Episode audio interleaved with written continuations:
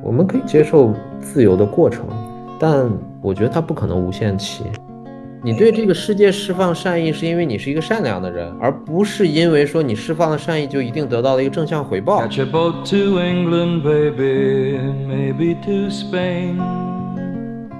你告诉我面前你有两个杯子，你不知道该选左边的这个还是右边的这个，但也许你要做的第一步是，你往后退一步，你会看到这个桌子上会有更多的杯子，也许有十几个杯子，你先看到有更多的杯子，然后再做选择。Send out for whiskey, baby. Send out for gin. 现在很多的年轻的朋友们，之所以会困惑、会焦虑，是源于他缺少一个判断的标准。他不知道我该选择左边还是右边，我这件事情要做到什么程度。其实，我觉得他就是缺少了一个，或者他还没有构建起来属于自己内心的一个坐标系。When I'm not drinking, baby, you are on my mind. When I'm not 一定会有某些特定的事件、特定的因素会影响我们人生的轨迹。如果注定是这样的话，那我们早点把这个因素、这些事件想清楚，然后提前做好准备，这不是挺好的事吗？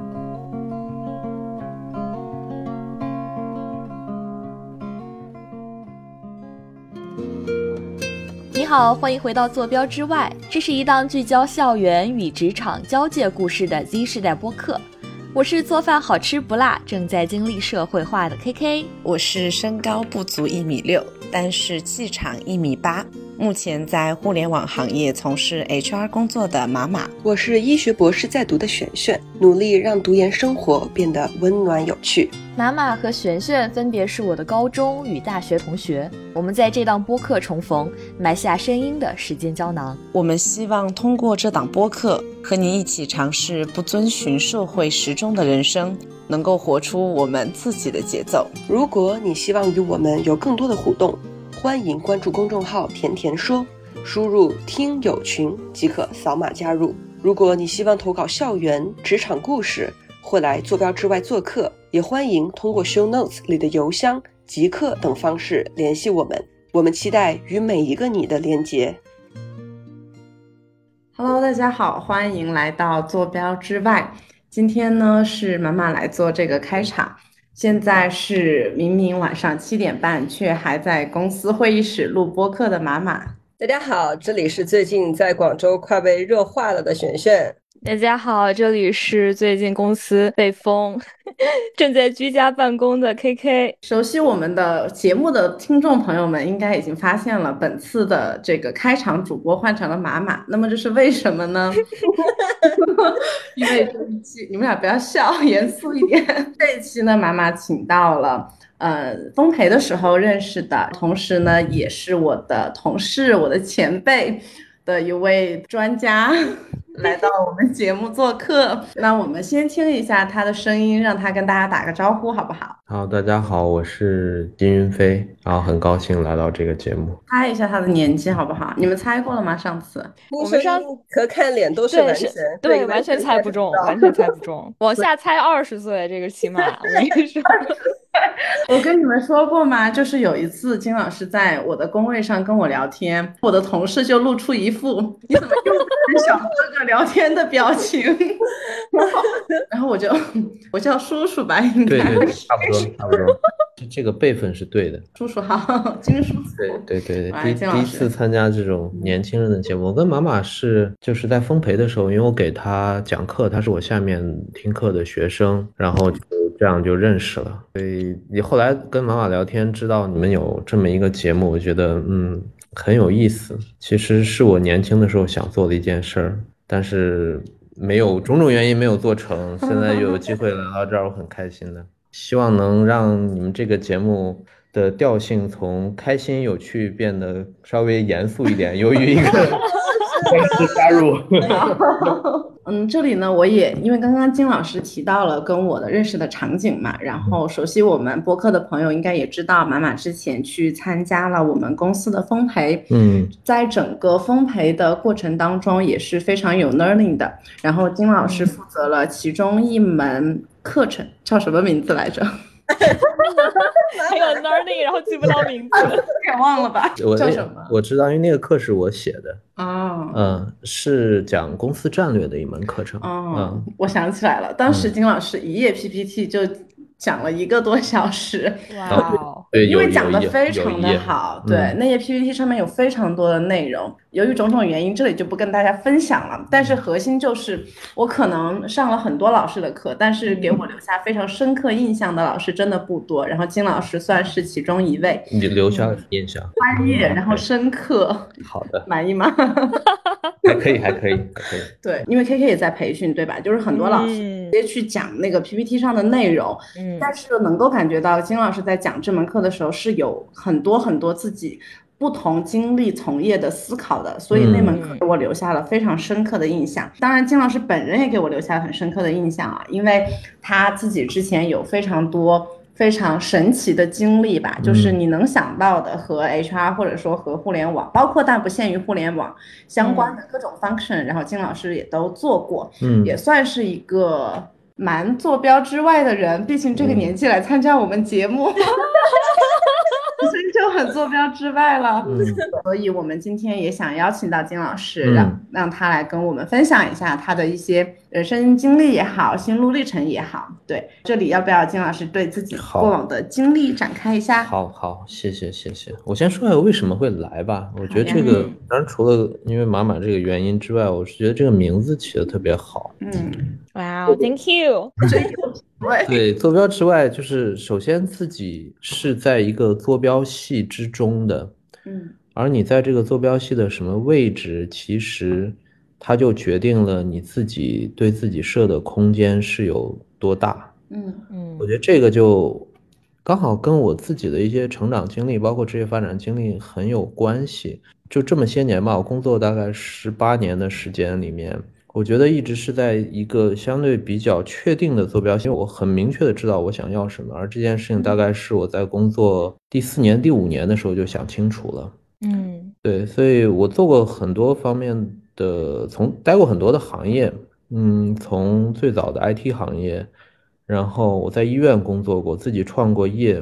然后去过央企，呃，在地产公司，还有这个外企，到现在这个进到互联网公司，然后也在不同的地点，包括南京、苏州、北京、深圳不同地点，哦，对，还有西安不同地点工作过。嗯，是因为我觉得，就是包括上次我们聊的时候，其实聊到一件事情，嗯，是现在很多的。年轻的朋友们，嗯，之所以会困惑、会焦虑，是源于他缺少一个判断的标准，他不知道我该选择左边还是右边，我这件事情要做到什么程度。其实我觉得他就是缺少了一个，或者他还没有构建起来属于自己内心的一个坐标系，他就会陷入困惑。嗯，所以我觉得这个名字真的特别好。我们。最需要的就是构建自己的坐标系，但是又可以从这个坐标之外来看自己，这样子你整个的人生会过得更加的，也许它的确定性会更大。但这事儿可能不一定有意思，但是确定性更大，对我来说是很重要的。嗯，呃，首先是怎么理解构建自己的坐标系，但是又从坐标之外看自己。第二个是为什么做了这件事之后，反而是确定性更大了？从坐标之外看，难道不应该是不确定性更大了吗？呃，不，就这个确定性跟不确定性都是中性词啊。我先回应你第一个问题，怎么构建这个坐标系，对吧？嗯，其实就是你想要什么。说的直白一点，就是你想要什么，然后以及你需要一个实现你这个目标的路径。嗯，因为我们讲那个课程时候讲到公司的战略嘛，其实公司也是这样，人也是这样。嗯，你选择拿这个 offer 来这个公司，也一定是因为你有想要的东西，然后你愿意为之付出努力，并且沿着这个路径往前进。所以你就要有一个坐标系啊，坐标系的两端，这个原点的两端一定是某些东西是你所追求的，某些东西是你所避免的。但为什么要跳出来看呢？是因为你现在其中的时候有可能不客观，嗯，所以你要时不时的跳出来看一下，用一个第三方的视角来看，我觉得这是合适的。第二，关于确定性，其实这个我觉得见仁见智吧。反正对我来说，也许可能真的到了这个年纪，我更希望我的人生是比较确定的，嗯，就是我做了这件事情。就像一个逻辑电路一样，我做的这件事情，我有这个输入，我得到一个相应的输出，这些都是可预估的。呃，当然，可能对于更年轻的朋友来说，觉得这样没意思。我希望有更多的可能性，但我自己的一个经验是，最终我们都会，就有点像一个数学或者物理上的概念，就所有最后混乱的不确定性的东西，最后都会趋于一个。平静，嗯，收敛，对对，会收敛，对对对，没错，这个词特别好，会收敛，嗯，所以如果我们能够早一点想明白，最终我们想要收敛到的那个地方，那个方向是什么，那我们在一开始做一点准备多好，对吧？嗯，我有一个问题，第一个就是我跟马还有璇璇，我们差不多大，我们的家长那一代其实好像没有我们这么多选择。嗯，在跟爸妈的交流过程中，他们就经常说我是一个很自我的人，或者说你想要这个，你又想要那个。我在你这个年纪，好像就那么一件事儿。嗯啊，我们没有见过那么多的远方，没有看过这么多风景，我们不也是走到现在，然后反而还过得还挺开心、挺幸福的。他就觉得说，你们年轻人这么多的这些难受啊、情绪呀，就是因为你们这互联网长大这一代 见过太多了，哎，就这个也想要，那个也想要。你看别人过得好，你觉得那个方向不错，眼花缭乱的，反而就不知道说我哪条路能够安心的去走，或者说这个纠结的过程挺长的。嗯啊，他们是这样的一个态度。第二个情况呢，这种趋于确定吧，或者说收敛的这个点。我觉得还是挺难找的。我们现在能看到的趋势啊，就是这种考公潮，对吧？就感觉说大家急急忙忙的把这个点在往非常早的这个阶段去推，急于去收束。那对于我这种人，可能就觉得说，哎，我还要去探索一番。嗯，但是又见到，比如说前辈去说未来还是要收敛的，我们就可能很想说，我不知道未来到底我们是不是也要走上这条路，或者说我们不知道我们自己收敛点在哪个地方。嗯啊，也会去疑惑这件事情。不知道您对这种现象怎么看呢？嗯，我一个一个说吧。你问了挺多的问题的，这事真的很变得像讲课哈。一个一个说，比如说你们父母那一辈，就是相当于我哥，我对我我的哥哥姐姐这一辈。对他们可能没有更多的选择，是因为当时的社会环境是这样。嗯，可能他一条路是很明确的走到底，但并不代表着他们内心并不愿意去追求更多的选择，只是因为没法选，或者我没有看到。对，是对。到了你们这一辈呢，现在会有各式各样的可能性了，各式各样的选择了，这是一件好事儿。这个绝对意义上来说，它是一件好事儿，因为它让我们看的更多了。我之前有家公司的老板，他给我讲过一个故事，嗯，就是他的一个属下呢过来找他聊天，就是他会很纠结，说我不知道选这个还是选那个。他呢喜欢喝茶嘛，所以会有几个杯子，他就会说，你现在这个问题呢，就好比说，你告诉我面前你有两个杯子，你不知道该选左边的这个还是右边的这个，但也许你要做的第一步是，你往后退一步。你会看到这个桌子上会有更多的杯子，也许有十几个杯子。你先看到有更多的杯子，然后再做选择，而不是在眼前的两个里面去做选择。这句话对我影响还挺大的。嗯，所以进到你的第二个这个事情，比如像现在的考公潮呀，或者是呃，其实每个阶段都会有。有的时候说要什么逃离北上广呀，早些年的时候，我觉得这个不是这个不是我们前面讲的确定性或者收敛，这个就是随大溜。嗯，这是没想明白。嗯嗯，真正的收敛一定是想明白了之后选择其中的一个杯子或者一条路，而想的这个过程就很重要，因为最终我们只能走向一条路嘛，这是一个客观事实。你可以有去更多的城市，可以看更多的风景，做更多的工作，见更多的人。但最终每一天每一天每一天过去，你一定会成为一个特定的人，而这个特定的人是由你过往的所有经历所组成的。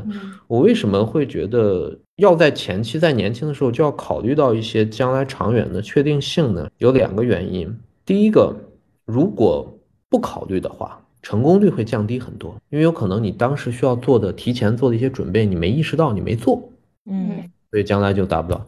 第二个呢，是在于，嗯。也许我们会让自己的积累不够，就像说你想成为某一个领域的专业人士，对吧？就无论这个领域是工作还是娱乐，你也要有足够的积累啊。如果我们只是看这个看那个看这个，体验这个体验那个，你可能会看的特别的广，但是深度就不会太够了。而我觉得所有的有价值的思想是需要更多的深度思考的，需要在某一个领域、某一个方向上去投入时间和精力的。而且我觉得这一点可能大家也会认同，就是我们都还是希望变成更有深度的人，而不是一个呃我说什么都知道、什么都能聊，但好像比较浅的人，对吧？所以我觉得两个原因，一个是不要于沉迷于这种更多的新鲜感，从零到一的那个阶段永远是最有成就感、最吸引人的。我曾经有一度也是，就是我特别享受那种。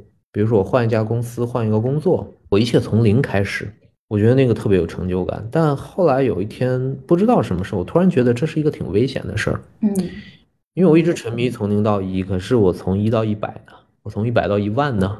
我没见过，我没有体验过。如果我一直这么下去的话，我也许能看到无数个从零到一。可是我的一百呢？我这里对吧？能插一句吗？嗯，让我想到之前，嗯，我觉得这个事情可能和谈恋爱也是很像的。嗨，之前有跟另外一个谈很多个女朋友的男性朋友聊天，他就每年都换一个女朋友，五年换了五个。嗯，他 就说他每次都体验这种从零到一，从零到一，好像是觉得挺新鲜的，但是又转念一想，他不知道什么叫。一到五的感情，不知道谈三年、谈四年、谈五年是什么样子的。嗯，所以感觉这个 echo 到我们做职业选择，其实也是很类似的，是不是？是能类比上的，但是感觉一下子把一个很深度的节目变成了一个情感节目，哎，就万事都会收敛到收敛到谈恋爱是吧？没有 没有没有 没有，我觉得金老师刚刚说的，就是让我想到了我自己的择业，就是 K K 应该比较清楚，我之前本科是学 H R 嘛，然后硕士又转了国际管理，当时呢，其实面前会有非常多不同的选择。嗯，我的硕士同学们，大家会比较偏向于从事金融行业或者咨询行业，然后或者国际组织或者快销 marketing 等等。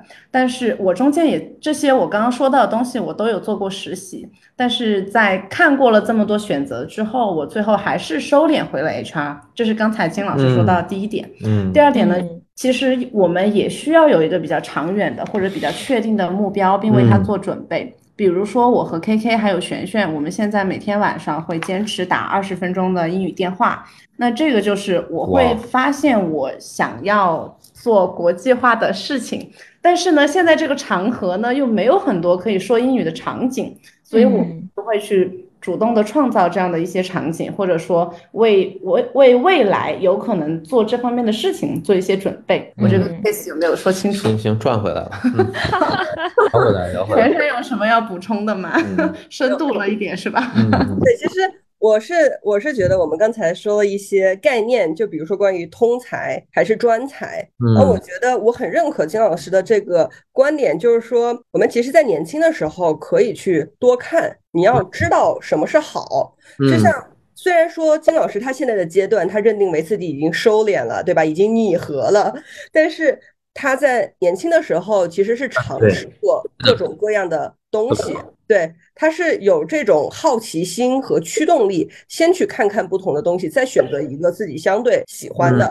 就是这个过程，我觉得还是值得我们去学习的。然后我比较好奇的是，我想听一下金老师的呃某一个或者某几个转业的经历，就是我想知道你转折的过程中，就是你从呃一个领域 A。到一个 totally different 的 B，是因为你想是你本身很顺利，但是你想给自己找挑战，这样的情况下呢，还是说你其实可能也面临了一些压力或者是一些一些困难？嗯，才不得不使你就是被动的去选择，这当然都有可能啊。所以说，我想听一下这种故事。因为我也做 HR 嘛，早些年的时候我也做 HR。HR 面试的时候会有一个很经典的问题，就是你为什么要选择我们这家公司，对吧？嗯嗯啊，或者说你为什么要离开上一家公司？当时我记得我在接受这个培训的时候，就老师有给我讲一个很好的观点，就是如果这个人他是为了离开某些东西，那可能不太好；但他如果是为了追求某些东西，那这个还是挺不错的。他是一个更加积极的态度。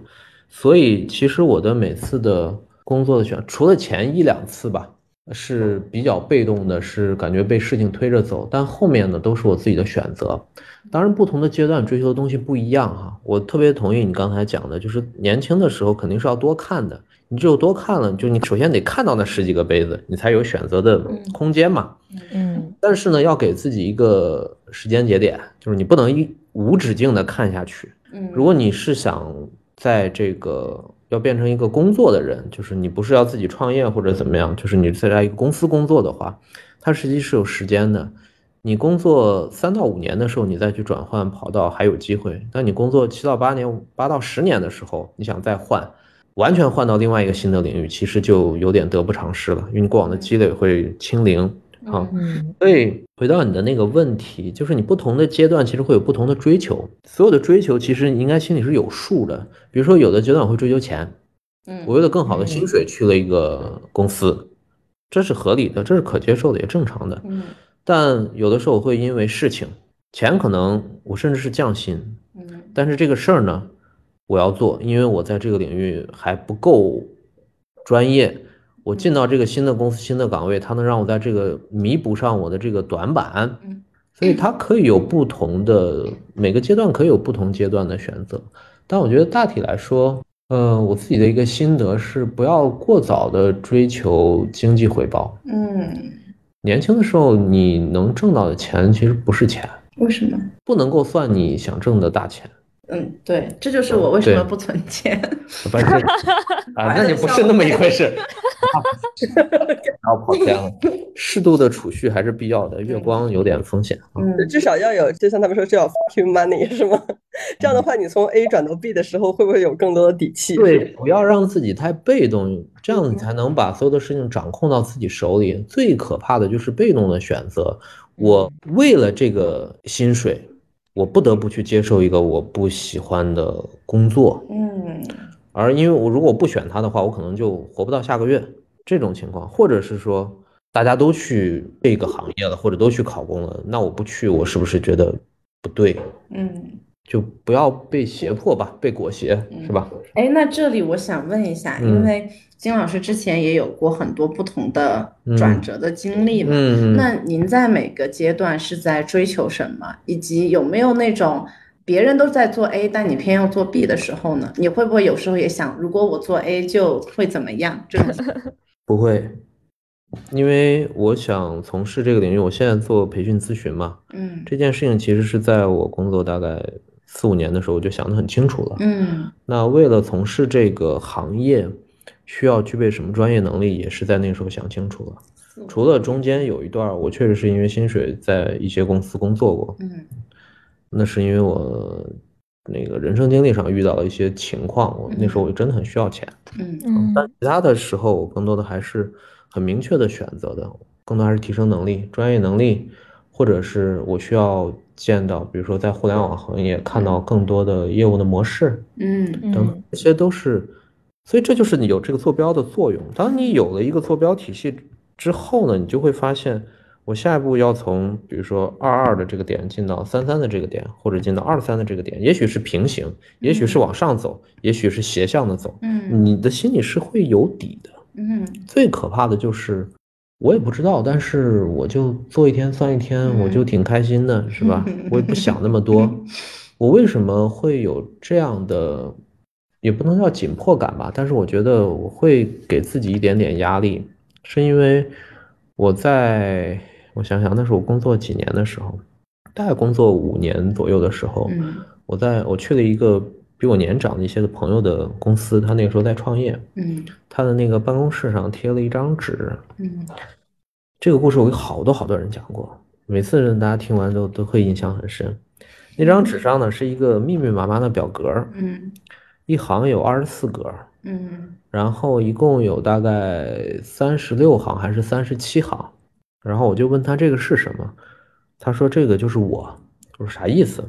他说呢，查了一下，中国人的平均的年的寿命大概是七十二岁还是七十四岁吧，具体数字我不记得了。嗯，然后呢，一年十二个月，一行是两年，所以这个表格就是我，我把所有经历过的时间呢，我都涂掉。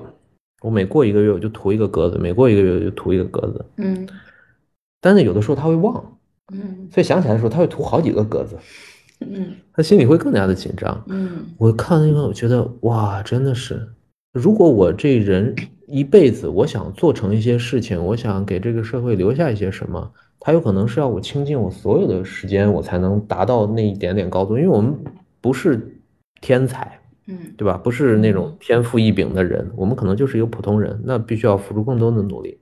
然后他又跟我说了一句，他说：“你看着好像还空了一半，是吧？但是最后那几行其实没什么用，因为那时候我已经七十多了，六七十了，我应该安享晚年了。我能玩前面一半也过去了。嗯，我现在我自己画这个表格，我大概能用的也就是我手一笔，大概就是两三公分的宽度，其实没有多久。”而且我每一次想起来的时候，我就会涂掉好几格。在你办公桌上吗？没有没有，我有一个专门的 Excel 表。这可以分享吗？这个好棒。对对对对对，你自己也可以做一样的，一样的。所以它就会让我活得更加有目的一些。当然，我觉得每个人的选择会不一样。如果你的选择是我希望呃轻松、自由自在的过完这一生，我不需要去思考这些东西。嗯，我走到哪儿算哪儿。我是一个特别随性的人。如果你的物质条件又能支撑的话，这当然是最理想的。嗯嗯，对吧？就像有的人说，我努力工作的原因就是为了不工作，对对吧？是就是为了有一天不工作。但我觉得绝大多数人可能到不了那一步，或者是说，如果你真的进到了那个状态，他未必是那么开心的。对，因为你要有成就感嘛。嗯，你如果一切都是为了玩的话，你今天去那儿旅游，明天去那儿去这儿旅游，买个这个买个那个，那种成就感会很快的陷入空虚，反而是你做的事情给他人带来的价值。嗯，就像你们三个在做的这个事情一样，对吧？对听众来说，他可能花半个小时的几十分钟的时间，他听完他自己心里有收获，这个是有用的。最终，最终都是源于我帮助到的他人，我做的事情对另外一个。人有意义，对这个世界有意义，我就有意义。嗯，对，对吧？升华了，又升华了。哎呀，我是不是聊偏了？没有，没有，我觉得很好，真的很好。刚刚金老师有说到，一直玩可能也不是一个很好的状态嘛。其实这个之前我们三个也聊过，就是如果我回家，偶尔回一下还好；如果回家待超过七天，不上班，啥也不干，嗯，或者旅游超过七天。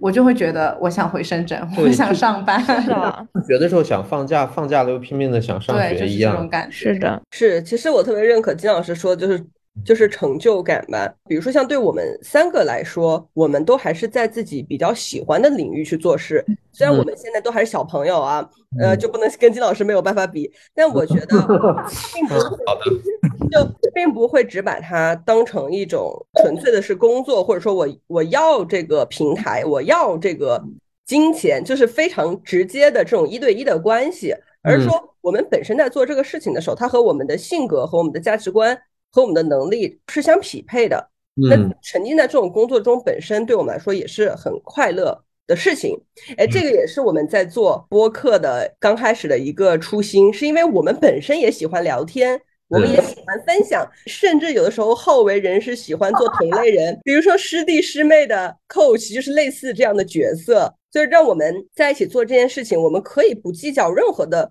结果，或者是看任何的数据，我们三个人依然会选一天来来聊天，哎，但这个就会说到我们跟金老师的有一个讨论。就金老师对会说到我们这个节目，虽然说我们三个讲不看结果、不看数字，但是金老师也说数字是非常重要的一部分，它其实可能是让我们就是更加长久的驱动力。如果我们的目的是希望让更多的人受益的话，那我们所有的选择都应该是奔着这个目标去的，嗯，而不应该完全被自己的爱好或者兴趣所左右。嗯，这我觉得最终大家都会是一个平衡的结果。嗯，他不可能完全出于爱好，我喜欢聊什么就聊什么，完全不管你们愿意不愿意听，或者说是完全迎合你，对吧？像现在这个短视频平台上完全追逐流量，那又是另外一种方式，那个也不对。它一定是中间有一个平衡的结果。这事儿既是我喜欢的，但是呢，我也让更多的人从中受益了。所以大家中间如果取这个平衡，这就是很有意思的地方。而我觉得最重要的还是让更多人受益。刚聊的时候，我就想到我前两年看的一个动画电影，就是叫《Coco》哦的那个哦，之前我刚才二刷的，就是我我忘记，反正就是他去《梦环游记》，他变成了那个是墨西哥的背景，对，是的，对，就是他那个核心不就讲吗？说如果一个人他被所有人忘记了，他就真正从这个世界上消失了。那反过来也是一样。如果有一天我们离开的时候，当然可能因为我年纪比较大，老想这种事儿。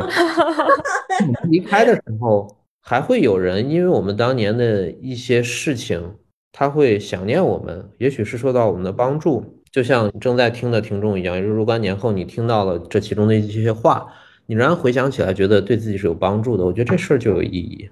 嗯，哎，我不知道金老师在这里有没有听过现在社会上很流行的一句话，叫“放下助人情节”。尊重他人命运，尊重他人命运。来，我给金老师科普一下。说白了，就是因为很多人呃会觉得人各有命，有的时候你很想去拯救别人，其实别人可能非但不领情，他还会觉得你是在对他的人生指指点点，所以干脆就不要去做主动 offer help 的那一方。就把这种担心别人的情节放在提升自己身上，觉得这个是不对的。首先，我们要界定一下，就是拯救跟帮助是两件事情。嗯，拯救更多的是你认为他处于一个不好的状态，你要改变他的这个状态，但你其实不会特别在意他的感受，这是你主观的判断。但帮助呢，一定是他确实有需要被帮助的地方，他可能向你发出了呼救。啊，呼救，他向你发出的声音，对吧？你给他做了一个回应，你 offer 你的帮助，让他变得更好。我觉得这是两件事情。首先哈，其次，为什么我们仍然要主动的帮助呢？是因为有的人他也许他非常需要的帮助，可是他不知道怎么表达，或者他被动，他羞于表达，羞于发声。所以，如果在这个时候我们能够主动的提供一些东西。去帮助到他的话，我相信我们都有过这样的经历，一定有过。在你没有发生的时候，你意外的得到了他人的帮助，这事儿你会记一辈子的。是的，你他会他会对你有有帮助。当然，我们充分尊重他人，你可以提供嘛，比如说我可以给你提供帮助，但是你如果确定不要，OK，那我也不硬贴着你。嗯，对，我觉得这个原则。然后还有一点最重要的是，我们不能因为我们向他人提供了帮助，受到了。不好的回应，从此就不再提供帮助了。是的，我觉得这是我认为不可接受的一件事儿。就好像我们现在看到老人家在路上摔倒，我们还是会去扶的，嗯，对吧？因为也许我们扶的这一下，可能就真的救了他的命。当然，也有可能我们会被讹，对，也也许会被讹。但是 你不能因为害怕被讹就不去救人。对吧？就好像那句话怎么说的？什么是真正的勇气？就是你认清这个生活的真相之后，你仍然热爱生活，是，对吧？这里我想拓展一下这个场景哦，因为刚才金老师其实说的是帮助的场景，相当于你给了一个积极的。呃，态度，但是你收到了负面的反馈。嗯，但把这个抽象出来呢，还可以落脚到很多其他的场景。比如说你在交朋友的时候，你对他很真心，嗯，但是他背叛了你；或者你谈恋爱的时候，你很爱他，但是他伤害了你。嗯，那是大部分人会选择的是，那我在下一段恋爱或者在下一段友情里面，我就收着自己了。金老师，我觉得不是这样的，我觉得不是这样的，就是。我自己觉得哈，我不会因为别人的变化而去影响了我的本性。是，就是你等于，假设我投入了，我被伤害了，嗯，然后以后我就收着了，嗯，那你是在用他的错误来去改变自己，改变了自己。对，嗯，我觉得这是因为这事儿没头的。对呀，你最后你会变成什么样呢？你自己也不舒服，对你永远不会舒服的。不过还有一种说法，就是我们现在会很强调做预期的管理，嗯，就是你怎么去期待你的行为带来的反馈，嗯，对。那么是否这也是通的呢？我们自己的预期和我们自己所做的行为之间，嗯，是能脱节的吗？就比如说去帮助人这件事情，我可能不求他的回报，嗯，然后我仍然能够去主动的提供帮助，嗯。还是说我遇到了一次，有的人没有给我这样的反馈，甚至是给了很消极的反馈。对对，那我就把预期放低，甚至我就把行为也都消减了。就是这两件事情是能分开的吗？我做一个类比好了。嗯，当我们走在街上，看到有的残疾的人，甚至有的老年人，他在街上乞讨，对吧？你会给他钱。嗯，你这个钱是给他吗？你觉得你给他钱这个动作是为了什么？是为了自己？其实是最后是为了自己，是为了自己。你是给自己的良心一个交代。你完全可以不给钱，你可以装作看不见，对吧？对，你也可以给，你可以给一块钱，给十块钱，给一百块钱。嗯。利他都是最后还是利己。这里我又想到一个故事，就是上周，呃，我们公司有一家饮品店，然后我在那家饮品店买了饮料，在支付的时候呢，他就有一个一元请环卫工人吃。哦，现在有，对对对对对，爱心餐。对，然后呢，我交了一块钱，但是万万没有想到的是，第二天他真的给我给了我一个推送，告诉我环卫工人某某某在哪里。吃了一份肯德基或者麦当劳的什么什么餐，就真的推给了我。我知道，我这个这个项目的负责人我认识。哇哦，对，我觉得哇，那一瞬间就觉得一整天都被点燃了的感觉，就心情很好。所以你释放善意，其实是为了为了自己，让自己开心，让自己其实给自己一个交代，并不是真正为了那个回报。如果是为了回报的话，那这就是一个交易，这个也是可以的，也没有问题。嗯，我提供了我的专业的服务，我换回我应得的报酬和回报，这也是可以的。但这是两个场景。嗯，很多时候大家会焦虑，是觉得把它混在一起了。嗯嗯，就我会想到另外一个方面，又是情感节目，是吗？可以可以可以，来上线。我之前有也和朋友讨论过一个话题，就是说怎么看待感情中出轨这种事情。嗯，然后因为有一些人，比如说。比如说男方吧，简单说男方出轨，女方很优秀，他就会觉得是不是自己不够优秀，而是使得这个男生怎么怎么样。但我最后有一个思考，就是说，比如说这个男生出轨，其实是他他的个人行为，或者说这个男生他不出轨，其实我觉得跟他的伴侣可能没有太大的关系，并不是说他真的不出轨就一定是他的伴侣各方面完美，就是他完全受不到外界的诱惑。而是说他自己的秉性是一如既往的，他的伴侣无论是谁，他可以是先遇到女生 A，然后或者说他先遇到女生 B，他都会坚持自己的内心，他他不会做这样的事情。而他做这样的事情，其实是对自己内心有一个交代，而并不是说因为外界的变化而去就是做出这种选择的改变。嗯，你的问题是？没有，我的问题是，每个人在做事情的时候，其实应该是有自己的秉性，嗯，就你自己的态度，你对世界的善意，其实不应该是你遇到这个事情，你就有一个正当的理由把自己变成这样。对，你这个人是没有定性的。我觉得，如果一个人没有定性，他的三观。没有非常的稳定，其实说明这个人是不值得信任的。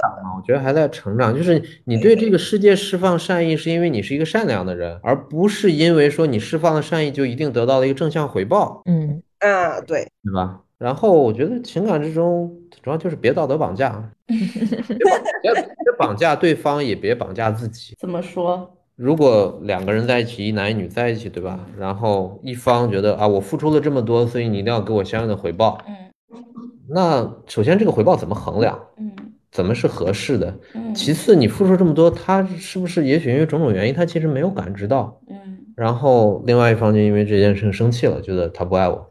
嗯，呃，是不是太多了？是，首先很重要还是 大家。三观一致，然后坦诚的沟通，对，不要自我绑架，也别绑架别人。两个人在一起的目的其实是为了开开心心的共同往前走，对吧？嗯，舒舒服服、开心心的，而不是为了，又不是偶像剧，不要搞那么多误解呀、误会呀之类的，drama 的情节，对，没必要，要是的。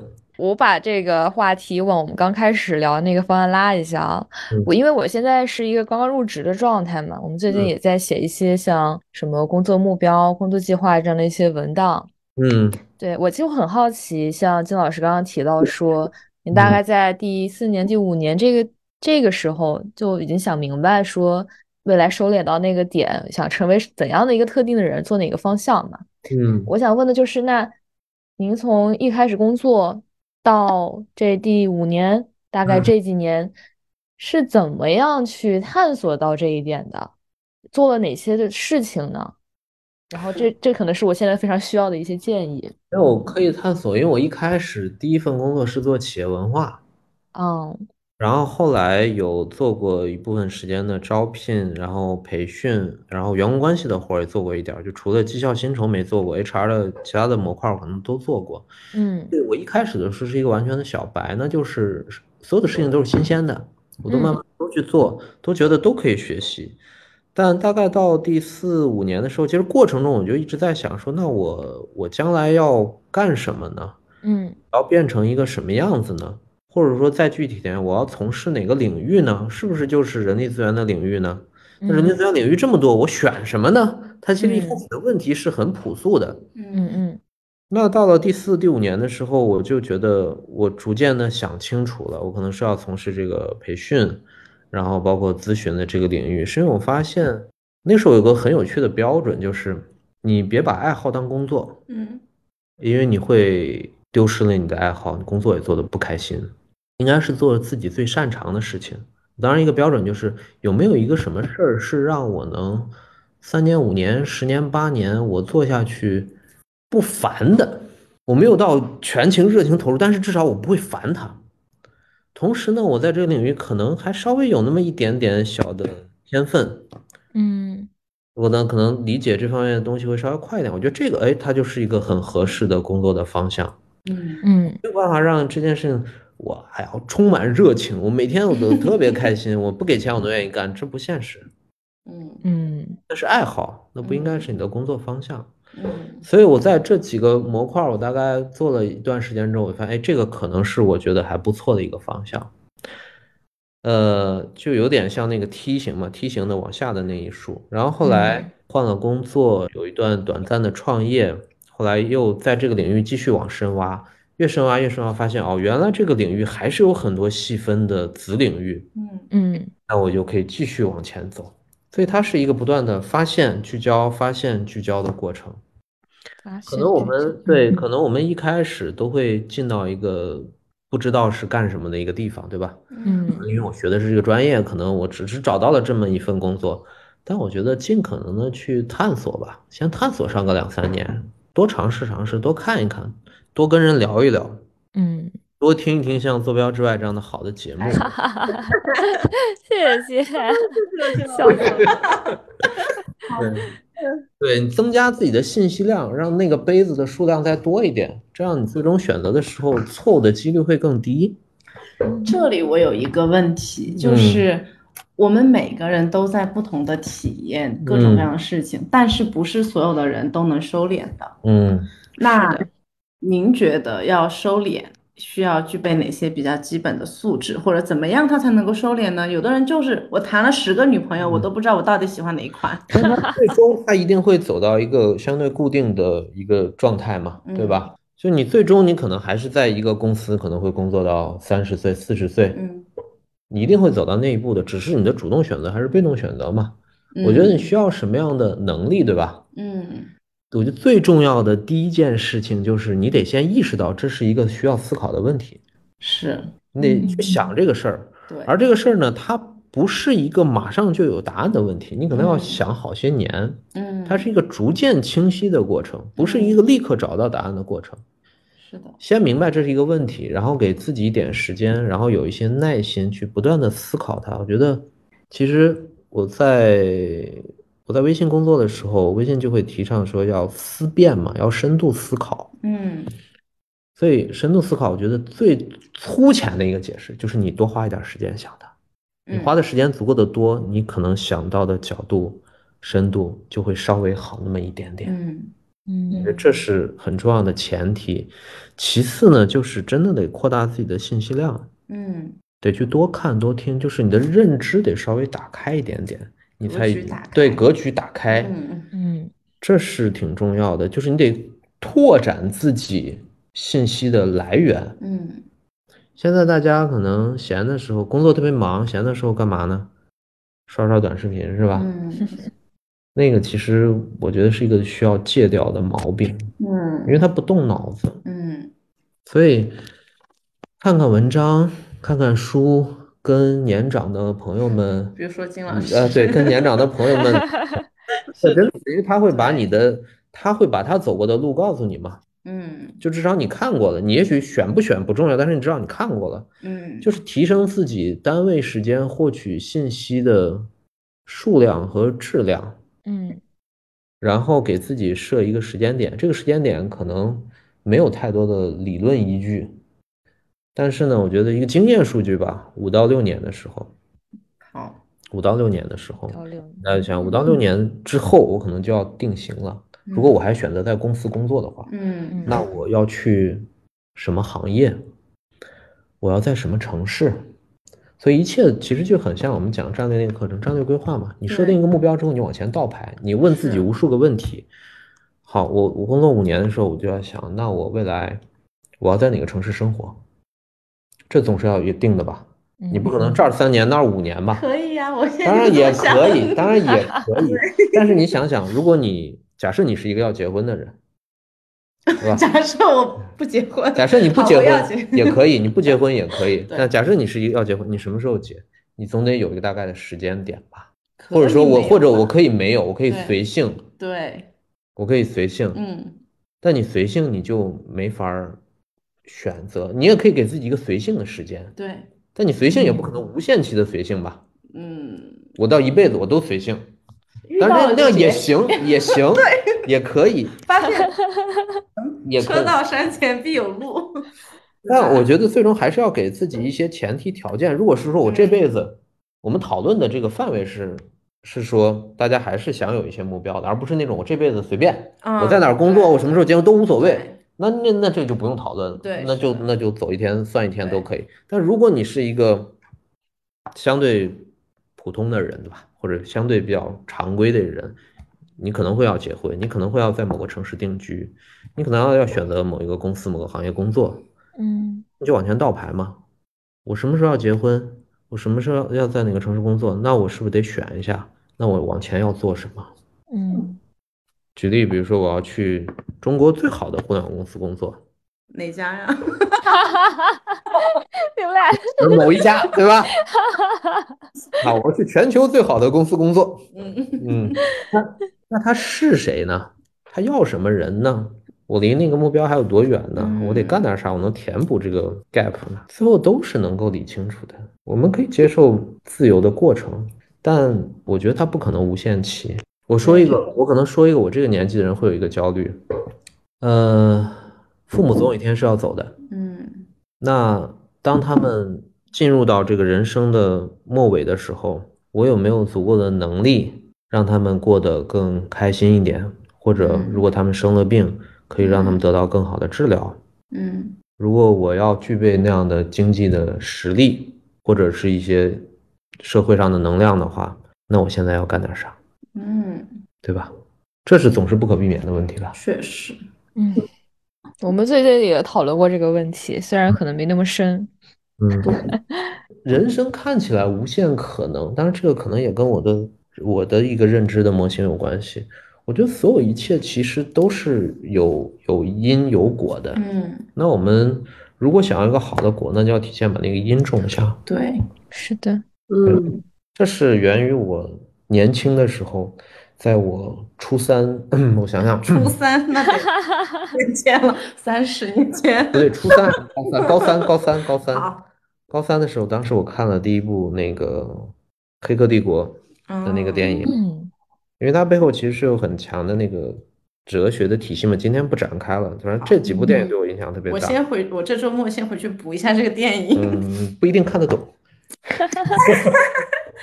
好，没有没有，呃说远了说远了，但我觉得一定会有某些特定的事件、特定的因素会影响我们人生的轨迹。如果注定是这样的话，那我们早点把这个因素、这些事件想清楚，然后提前做好准备，这不是挺好的事儿吗？是是不是又聊深刻了？是的，哎，深刻了。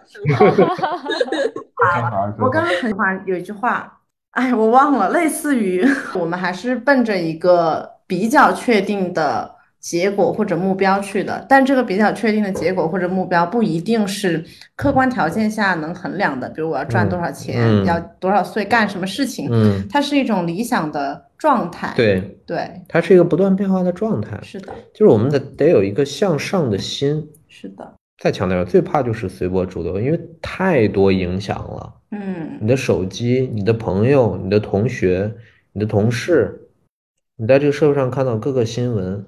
太多太多事情会影响你的认知、你的心境了。有没有有没有可能保持一个独立的思考和强大的内心，是真的真的特别重要的。嗯，跟别人不一样，有的时候真的还挺多压力的。你可能呃，人都是这样，你一定会跟某些人在某些方面不一样。对，但你也会跟有些人在有些方面是一样的。是的。嗯。人生在世的目标不就是为了找到这些一样的人，跟他建立友谊吗？是，然后把那一样的人都删掉。因为你时间有限嘛。是的。你就是要把你的时间，爱好是什么？爱好不就是把时间浪费在你喜欢的事物上吗？对。朋友是什么？就是把时间花在那些你觉得可以跟他在某些事情上一样的人。而且即使是好的朋友，你也不可能所有的方面都一样。对。某个部分有交集。好了，是的，嗯，又升华了，有没有？那，我们的目标就是希望通过在此时此刻发出的声音，能够在浩瀚的互联网上去找到更多嗯跟我们一样的人。对，我觉得这是这播客使命愿景都出来了，是要有，是要有的。如果你呃，如果现在在听的观众，你听到这一段的时候，你自己内心有什么感觉的话，欢迎你在。坐标之外的这个节目之下，一定要多多的留言。嗯，是的，希望大家告诉我们，因为我觉得还是要接受一些大家的那种宇宙的电波。你说你想发出，就一定要告诉我们，我们一定让他们看到这些更多的留言，然后去想好下一次跟大家聊什么。是的，然后如果大家想。再听金老师跟我们唠嗑的话，也欢迎大家在下面留言。对，可以提出问题，可以提出问题，提出你特别关心的问题，我们下回可以再继续聊。对，是的。对，毕竟岁数在这儿摆着，什么都 确实。好的，哎，这一期也是特别有 learning。我想到马马说的，哎呀，这个丰培很有 learning，那个课我忘了，他叫什么？我一直很喜欢一句话，就是教育是什么呢？是升华了。你一说，我忘记原话了。大爷，对对对，就是那些，就是你已经忘了知识之后，最后留下来在你脑里。是的，是的。他这的影响你。课呢，就他，虽然说我忘记课程的名字了，记得金老师啊，记住了你，还有你当时带给我们的那种思维上的启发。有没有升华？有这个节目的特点，这个栏目的特点就是我要给你讲个特别好的东西，但是我忘了它是什么。哎，我觉得那种好的东西已经放在我们三个人的这个基因里了，对，特质里了，讲的每句话都在传达，所以的话问题不大。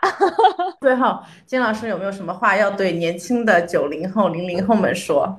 哇，你突然抛这么一个话题，哇，我得我得好好的想一想，压力好大。呃，我想到了一句，虽然有点这个有点借鉴的味道，嗯就是今天聊了一个小时，是吧？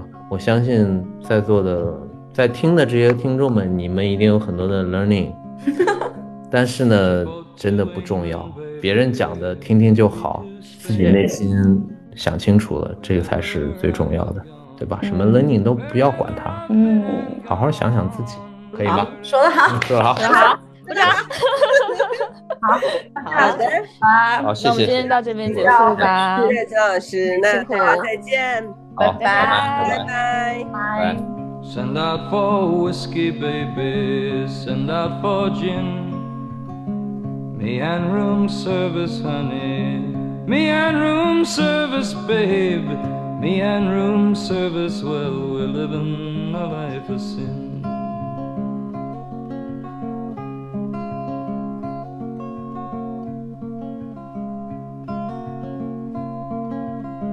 When I'm not drinking, baby, you are on my mind.